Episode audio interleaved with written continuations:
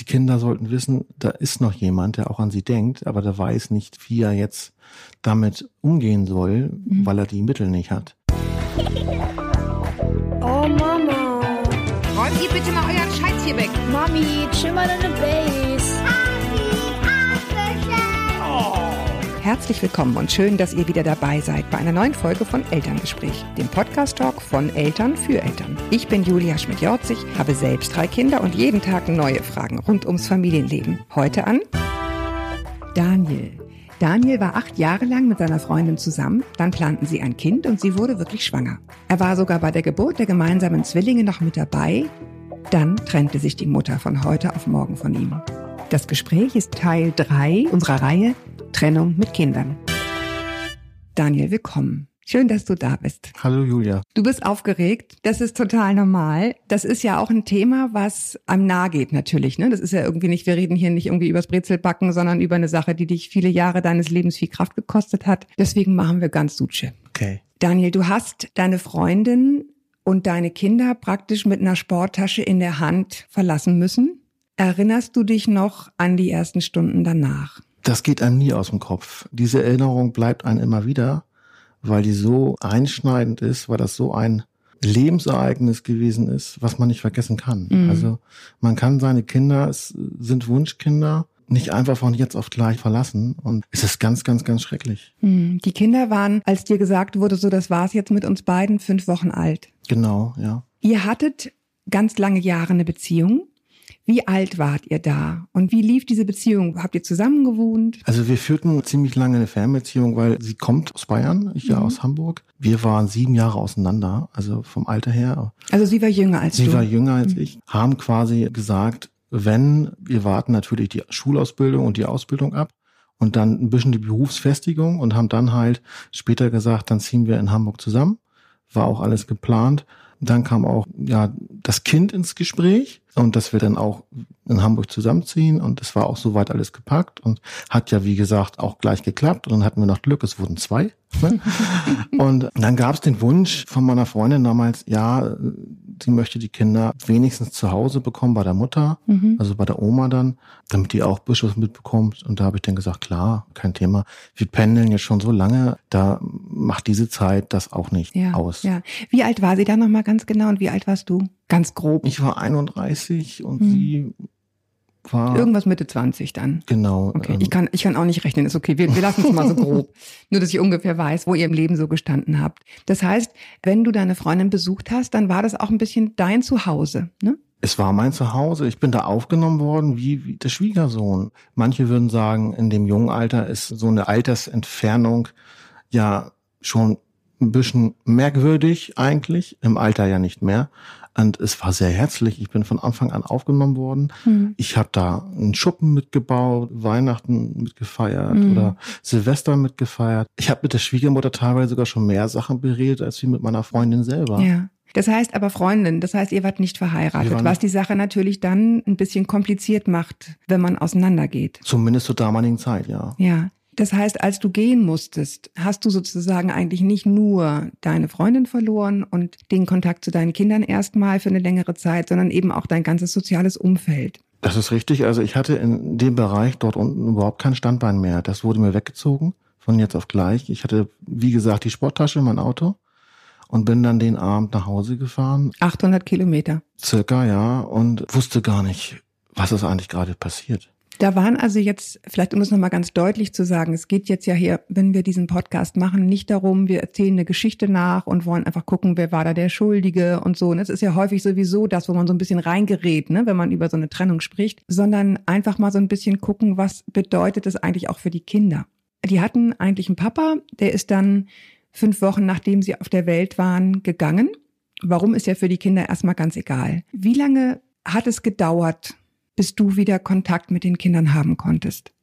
Also der Kontakt an sich mit den Kindern selber hat sieben Jahre gedauert. Bis ähm, du ihn wieder haben konntest? Bis ich ihn wieder haben konnte. Es, es gab Versuche zwischendurch, mit der Mutter Kontakt aufzunehmen. Die waren aber kontraproduktiv. Es ist aber auch so, man ist einfach irgendwann kraftlos, wenn einem dieser Schlag auf einmal so trifft, man dann noch in eine Arbeitslosigkeit gerät, dann natürlich der Unterhalt fällig wird für auch für zwei Kinder, zum Glück zwei Kinder, Hm. dann hat man erstmal ein hartes, äh, ja, Dickes hartes, Brett zu bohren. genau. Das haut einen dann noch mehr runter. Und man hat natürlich alles getan, damit der Unterhalt auch bezahlt wird, weil es sind meine Kinder gewesen. Das steht ihnen zu. Das war immer meine Einstellung. Und dann kommt hinzu, dass du überlegst, wie gestaltest du so einen Umgang denn? Wie möchtest du das denn wuppen finanziell? Weil mit einmal runterfahren ist es nicht getan. Auch für die Kinder nicht. Ne? Das ist für die Kinder dann auch ganz schrecklich, wenn sie ihn einmal sehen. Und dann kommt er, ja, ich sag mal, alle Vierteljahr oder einmal im Jahr. Das ist für die Kinder auch nicht gerade. Nee. Und dann ist ja auch die Frage, wenn man sozusagen als ehemaliges Paar nicht mehr so gut miteinander kann, wohin? Ne, wohin geht man eigentlich mit so zwei kleinen Würmchen? Also ich kann mir vorstellen, dass da einfach so viele Fragen in deinem Kopf hin und her gegangen sind, dass im Endeffekt das für dich schwer war, überhaupt irgendwie zu handeln. Ne? Weil es war so eine auswegslose Situation gefühlt wahrscheinlich, oder? Es war eigentlich eine Starre, ne? Es war eine Starre, eine Verharrung war das. Dann hat er im Kopf die Überlegung, du möchtest, du willst Vater sein, du willst die Rolle übernehmen, aber wie? Weil es kommt die Frage ja, die du gerade gestellt hast oder wie du es gesagt hast, was mache ich mit den Kindern und wie übernachte ich? Kann ich mir das leisten? Nein, ich kann es mir irgendwie nicht leisten. Im Auto schlafen geht nur im Sommer. Im Winter ist das auch wieder nicht möglich. Und dann hast du immer hin und her überlegt und du kamst auf keinen grünen Nenner oder auf keinen grünen Zweig. Vor allen Dingen auch auf keinen grünen Nenner, was für die Kinder gut ist. Ne? Also ne, man will das irgendwie gut machen, aber wie mit beschränkten Möglichkeiten kann ich mir kann ich mir gut denken, dass das irgendwie eine, eine Rolle spielt. Wie war denn deine finanzielle Situation dann? Konntest du für den Unterhalt komplett aufkommen oder war das irgendwie schwierig für dich darzustellen? Also es war am Anfang so, dass ich äh, dann in Hartz IV gerutscht bin und aber freiwillig von diesem von diesem Satz damals, der ja noch viel niedriger war als heute, freiwillig ein Obolus bezahlt habe an die Unterhaltsvorschusskasse, Mhm. weil ich halt immer gesagt habe, das Geld ist für die Kinder da. Und Mhm. habe dann selber eine Umschulung gesucht und konnte dann den Mindestsatz leisten für beide. Hatte dann natürlich das Problem, ähm, dass immer noch, wie machst du den Umgang jetzt? Dann kam natürlich noch ein Arbeitsunfall hinzu, Mhm. wo du dann auch noch Verletztengeld bekommst, wo du dann sagst, jetzt kannst du den Gürtel noch enger schnallen, Weil du nicht arbeiten konntest einfach, ne? Es ist das weil es auch weniger Geld, Geld Ja, gibt, ne, ja. durchs Verletztengeld.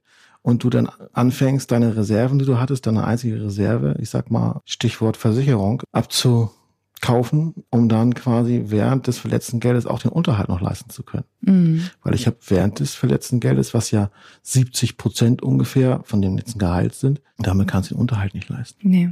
Ich habe dir, bevor wir uns jetzt heute kennengelernt haben, eine Mail geschrieben mit ein paar Fragen und du hast mir darauf geantwortet, so ganz grob, ne, wie ist das irgendwie abgelaufen und so. Und da war ein Satz drin, über den bin ich gestolpert. Da hast du geschrieben, ich möchte aber sagen, dass ich den Kindern immer Weihnachtsgeschenke geschickt habe. Und der hat mich total berührt, weil ich gefühlt habe, dass man sich natürlich als Vater, wenn man das einfach nicht leisten kann, die Kinder zu sehen, auch unheimlich schuldig fühlt. Also es war so ein, so ein Satz, mit dem du gesagt hast, ich habe aber getan, was ich konnte, so, ne? Ich, äh, das war halt das, was ging. Ist das auch so dieses schlechte Gewissen und diese Unfähigkeit, das irgendwie umzusetzen, was man eigentlich fühlt, ein Teil des Problems, dass man einfach immer sich so schuldig fühlt? Es war bei mir keine Schuldhaft, es war mir eher das Gefühl, es waren ja auch Weihnachts- und Geburtstagsgeschenke. Es war eher, die Kinder sollten wissen, da ist noch jemand, der auch an sie denkt, aber der weiß nicht, wie er jetzt damit umgehen soll, Mhm. weil er die Mittel nicht hat. Ich wollte aber auch damit zeigen, die Kinder sind mir wichtig. Ich möchte Vater sein, aber ich kann es momentan Mhm. irgendwie nicht, weil ich die Mittel nicht habe und die Kraft auch empfehlt. Ja. Ja, mich hatte jetzt ein bisschen interessiert, warum schreibst du es mir? Denkst du, ich könnte denken, was ist das für ein Vater? Es ist meistens immer ganz gerne so, ich kenne das so aus dem Mainstream, Mhm. man sagt immer ganz gerne, jetzt haben sie das gewisse Alter, wo sie Fußball spielen können, jetzt kommt der Papa um die Ecke, jetzt kann er sich kümmern.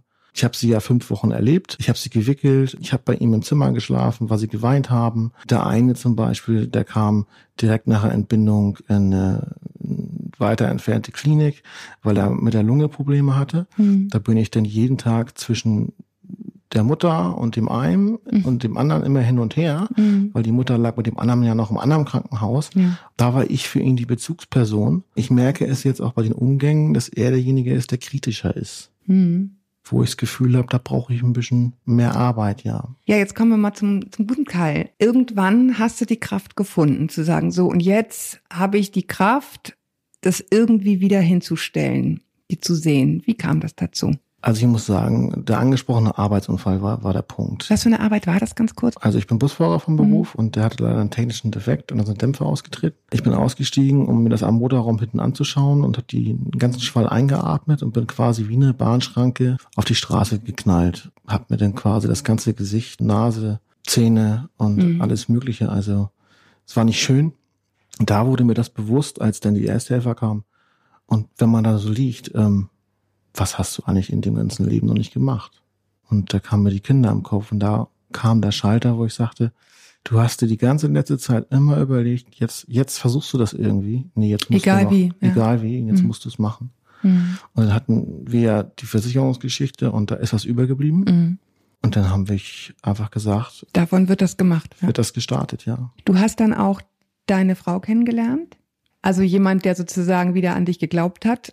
Also ich muss meine Frau sehr loben. Sie hatte eine schwere Arbeit mit mir, weil ich durch, durch dieses, ich, ich möchte es mal Trauma nennen, kein Vertrauen mehr hatte ins andere Geschlecht. Und sie hat also mir gezeigt, ich stehe hinter dir, ich helfe dir, auch mit deinen beiden Kindern, die nicht meine sind. Das ist ein Schritt, ja. ja. Ich finde es immer ganz süß, wenn wir Geschenke kaufen, sie packt sie auch mit ein. Und das finde ich für eine Frau, dessen Kinder es nicht sind, Mhm. nicht selbstverständlich. Toll, ja. Und die hat dir letztendlich wahrscheinlich auch neben der Tatsache, dass irgendwie Geld von diesem Versicherungsfall übrig war, auch so ein bisschen die emotionale Kraft gegeben. Denn ich meine, man braucht auch einfach Kraft, um diese Entfernung nach einer Vollzeitstelle zu überbrücken. Du hast gerade gesagt, du bist jetzt eigentlich schon müde, dein halber Tag ist schon rum, du beginnst morgens um vier zu arbeiten.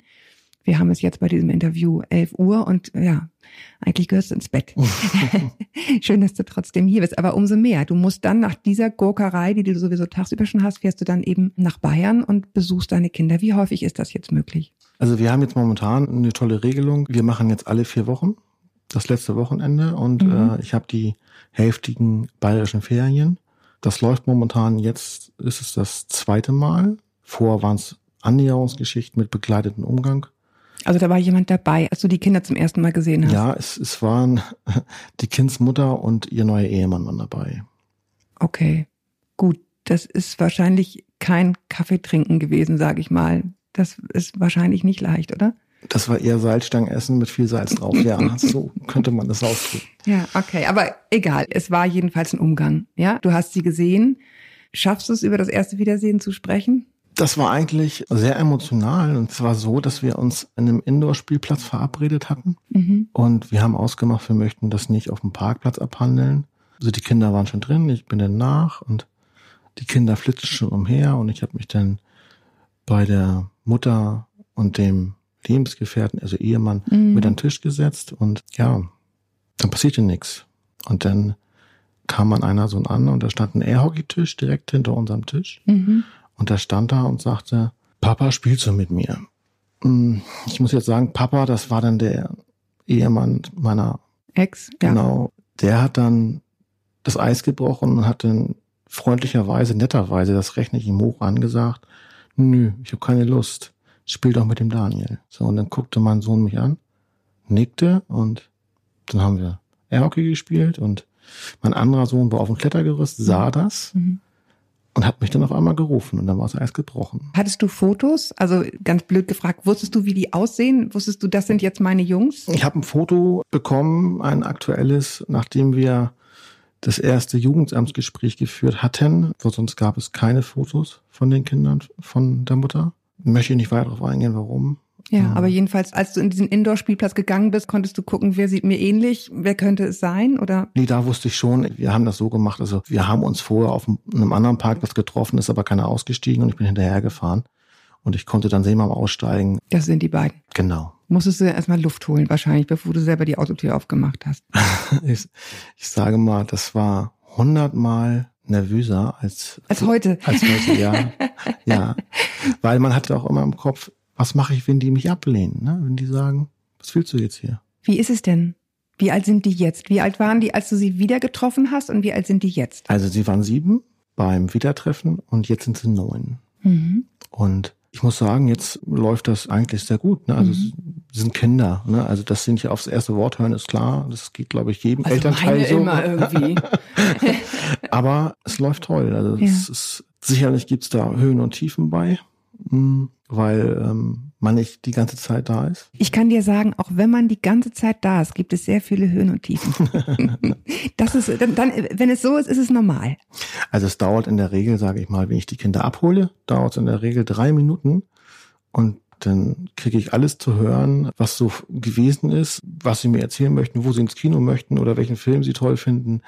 Dann ist quasi Geht schon schnell jetzt, ja? die Schranke schon, Ja. schon auf. Ja. Das Gespräch, was wir heute führen, ist ja so ein bisschen Teil einer ganz kleinen Reihe.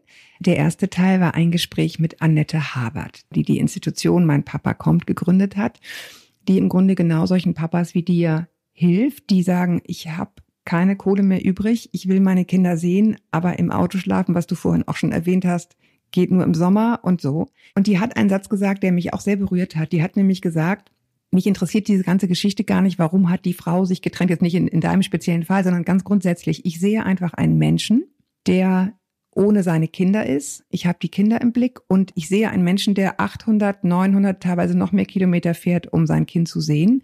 Und das ist für mich ein Grund, ihm zu helfen. Wie hat denn diese Institution Mein Papa kommt dir geholfen? Also ich muss sagen, die ersten, ersten Umgänge, die ja begleitet waren, da hat meine Freundin in 140 Kilometer entfernten Wohnort meiner Kinder geholfen, dazu übernachten. Also einfach eine Freundin von eine dir. Freundin Mhm. von mir, die ich lange kannte.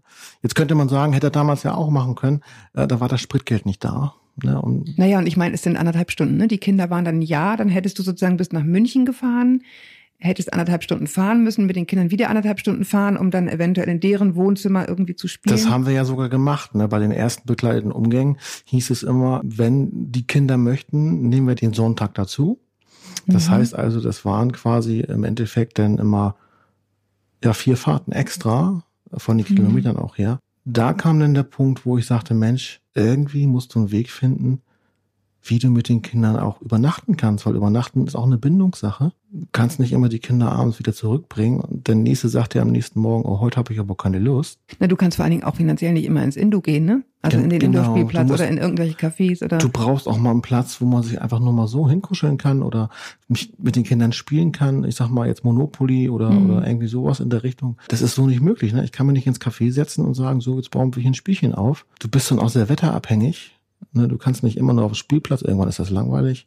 Du kannst nicht wie und angesprochen. anstrengend, ne? Und Die haben ja auch ihre. Woche, ne? Genau wie du. Genau. Ja. Und dann kam ich halt auf diese Institution Mhm. und war aber erst, und das möchte ich jedem Vater sagen, auch wenn ihr skeptisch seid, macht es. Ich war Mhm. auch erst skeptisch, weil ich dachte, wenn man erstmal da drin steckt, schenken tut einem keiner was. Du hast der Sache nicht getraut. Genau. Ja? und, das ähm, kann nicht sein. Die sind, die wollen einfach nur Gutes tun. Genau. Ja. Ne, aber doch, es ist so. Es ist wirklich so. Ich muss sagen, ich bin mega glücklich, dass ich darauf gestoßen bin und Wie sah denn deren Hilfe konkret aus? Also ich kann mir vorstellen, schon mal diese Haltung, mit der einem begegnet wird, ne? Ich, ich schätze wert, dass du so viel Kilometer fährst für dein Kind. Das ist schon mal wahrscheinlich was, was man sehr gut gebrauchen kann als Papa, der so weit fährt. Aber was war es über die Haltung hinaus? Was hat dir geholfen? Also mir hat ganz gut geholfen. Ich habe mich da angemeldet quasi. Das, kostet ja ein Obolus von 12 Euro im Monat, was eigentlich ja stemmbar ist. Und ähm, Mhm. habe das dann gemacht und habe aber das noch nicht genutzt. Und dann bin ich angerufen worden und mich wurde direkt gefragt, wie sie mir helfen können. Da war ich ganz verblüfft und habe dann gesagt, ja momentan nicht. Momentan brauche ich noch keine Unterkunft. Momentan sind wir noch auf begleiteten Umgang. Und dann gab es aber das Angebot des sozialpädagogischen Gesprächs Mhm. wie kann man solchen Situationen wie umgehen, wie, wie handelt man das? Äh, Das habe ich dann angenommen und dann habe ich mit der Frau Habert gesprochen, Telefoniert oder habt ihr euch gesehen? telefoniert haben Mhm. wir und nicht nur einmal. Und ich muss sagen, ja, da habe ich gemerkt, das ist super. Und dann hatten wir das jetzt so, dass wir diese Regelmäßigkeit auch alleine reinbekommen haben. Und dann habe ich die einfach angerufen, so wie auf der Nummer da steht, und habe gesagt, hier, mein Name ist sowieso und haben Mhm. mich in der Kartei. Ich habe jetzt ein Problem. Ich bräuchte jetzt einen Schlafplatz, aber bring mir noch die beiden Kinder mit. Mhm. So, und da dachte ich, hm, Dann werden die dir einen Vogel zeigen. ja, und dann kam am anderen Ende. Und das ist gar nicht so ungewöhnlich. Machen Sie sich mal keine Sorgen. Ich habe ja, dann bin ich erstmal Ausgeatmet. dann, dann erstmal cool down, ne? Und dann haben die mir erzählt, ja, ich melde mich in der Woche wieder. Ich denk, Ja, hm, klar. Genau, Mhm. ja. Und ich muss sagen, es hat Hage noch eine Woche gedauert, und dann klingelte das Telefon und dann hieß es, mobil sind Sie ja, ne? Ich so, ja. Geht 50 Kilometer entfernt? Ich so, mhm. Ja, wir haben da was. Ich so, das ist ja toll. Und dann wurde mir gesagt, ja, ist in deinem Fall noch besser sogar, weil es hat sich bei uns ein Hotel gemeldet. Ich so, nee, kann nicht sein. Doch, es hat sich ein Hotel gemeldet, das dir ein Dreibettzimmer für die Kinder stellen möchte, für jeden Umgang und einen Seminarraum stellen möchte, in dem sie auch noch, wenn Winter ist, einen Tischtennistisch und einen Kicker reinstellen und wo du auch Spiele spielen kannst mit den Kindern außerhalb des Hotelzimmers. Und ich dachte, jetzt muss mich mal einer kneifen. ja, das kann ja gar nicht sein. Zu gut, um wahr zu sein, ja. Ja, genau. Und dann gab es per E-Mail die Kontaktdaten und dann habe ich da angerufen. Und dann sagte sie, ja, schön und Sie haben von dem Fall gehört und Sie möchten einfach nur Gutes tun und ich bin herzlich willkommen. Und, Krieg ich richtig Gänsehaut. Und ich stand dann da und es stand ein Umgang an, wo ich mir eine Airbnb-Wohnung zusammengespart Die hatte. auch nicht umsonst sind. Genau, ja. Und dann hatten wir abgemacht, ja, passen Sie auf, dann kommen Sie doch einfach an dem Sonntag mit den Kindern vorbei, dann können wir uns schon mal vorstellen und kennenlernen, was wir auch gemacht haben. Wundertolles Hotel, wundertolle Frau, Sportplatz gleich um die Ecke, wo die Kinder auch rauf dürfen. Das ist Wahnsinn. Und dann kamen wir zur ersten Papa-Zeit. Ich habe zwar jetzt immer Umgang gesagt, aber ich finde, das Wort ist irgendwie so ein bisschen. Ich finde auch, das ist irgendwie so sperrig. Ja, Papa-Zeit finde ich besser. Ich finde, Umgang heißt immer, du hast schlechten Umgang, ne? Und Ja. such dir andere Freunde. Ja. und dann kam die Papa-Zeit und ich bin da hingefahren, weil die Kinder kriege ich Freitagabends erst um 20 Uhr. Und es wurde gesagt, ey Daniel, du kannst gerne eher anreisen, du bist ja kaputt, ne? Dann legst dich eine Stunde ins Bett und so, kein Thema. Und da hatte ich mir schon überlegt, so, oh, die Kinder sind auch im Tischtennisverein, das passt. Wie machst du das jetzt mit der Platte? Wie baust du die auf alleine? Weil die stand im Nebenraum in so einem, in so einem Verschlag, weil jetzt ja schon Mhm. Winter war. Und dann komme ich da an, guck mir den Seminarraum an und du warst einfach, bist umgefallen, weil du bist erwartet worden, weil es war alles aufgebaut. Es war, stand alles da in diesem Seminarraum. Drei Wassergläser standen da. Die Platte stand da, der Kicker war da reingeräumt, Schläger waren vorhanden, obwohl ich welche mit hatte. Du bist erwartet worden, ne? Im Hotelzimmer selber, was du unentgeltlich bekommst, lagen sogar Haribo-Tütchen auf den Kopfkissen für jeden eins. Es war alles da, alles dreimal da, ne? Handtücher, alles, als Mhm. wenn du ein Hotelgast bist. Und dann kamst du runter und hast gedacht, Mensch, Jetzt wird alles gut. Jetzt bist du sicher, jetzt wird alles gut. Jetzt kannst du gleich die Kinder abholen und kannst Sicherheit ausstrahlen Mhm. und kannst den Kindern auch die Sicherheit geben. Ja, die schönsten Dinge im Leben sind keine Dinge, sondern eine nette Geste, ne? Ja. Ja, also für alle, die uns jetzt zugehört haben, genauso gebannt zugehört haben wie ich, sei gesagt, ihr müsst ja gar nicht betroffen sein, um mit dieser Geschichte irgendwie nach Hause zu gehen, sondern ihr könnt ja auch handeln. Ihr könnt Gastgeber werden für Papas und Mamas, die in der gleichen Situation sind wie Daniel.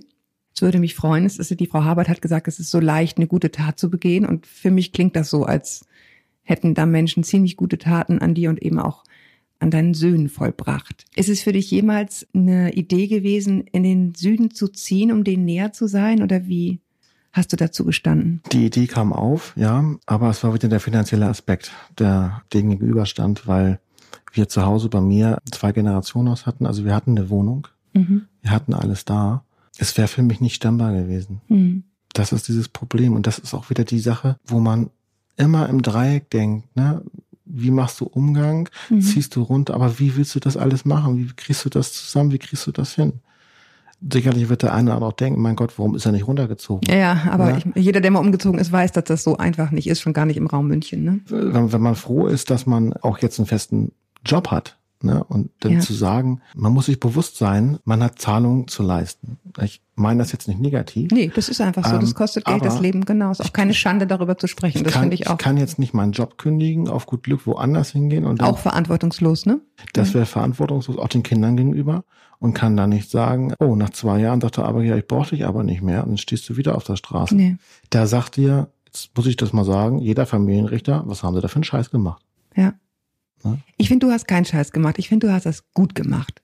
Du hast das auch hier gut gemacht. Ich bin total froh, dass du hier gewesen bist und deine Geschichte erzählt hast. Ich danke dir dafür, danke dir für das Vertrauen und dank euch auch da draußen, dass ihr Daniels Geschichte angehört habt. Wir wünschen ihm alle zusammen ganz viel Glück und seinen beiden Jungs, dass es weiter so gut geht und dass ihr weiter eine gute Papa-Zeit verbringen könnt. Ich würde mich wahnsinnig freuen, wenn ihr diese Folge oder grundsätzlich den Podcast bewerten mögt auf iTunes oder mir am besten auch selber schreiben an podcast.eltern.de. Lieber Daniel, ich wünsche dir Viel Glück, fahr sicher und gut nach Hause. Lieber mal ein kleines Nickerchen im Auto machen, als jetzt noch irgendwie einen Unfall bauen. Bitte nicht. Schön, dass du da warst. Ich freue mich auch, dass ich hier sein durfte. Und ich möchte einen ganz kleinen Appell machen an, Ja, irgendwel- gerne, an, gerne, an, gerne, an gerne. irgendwelche Hotels hier.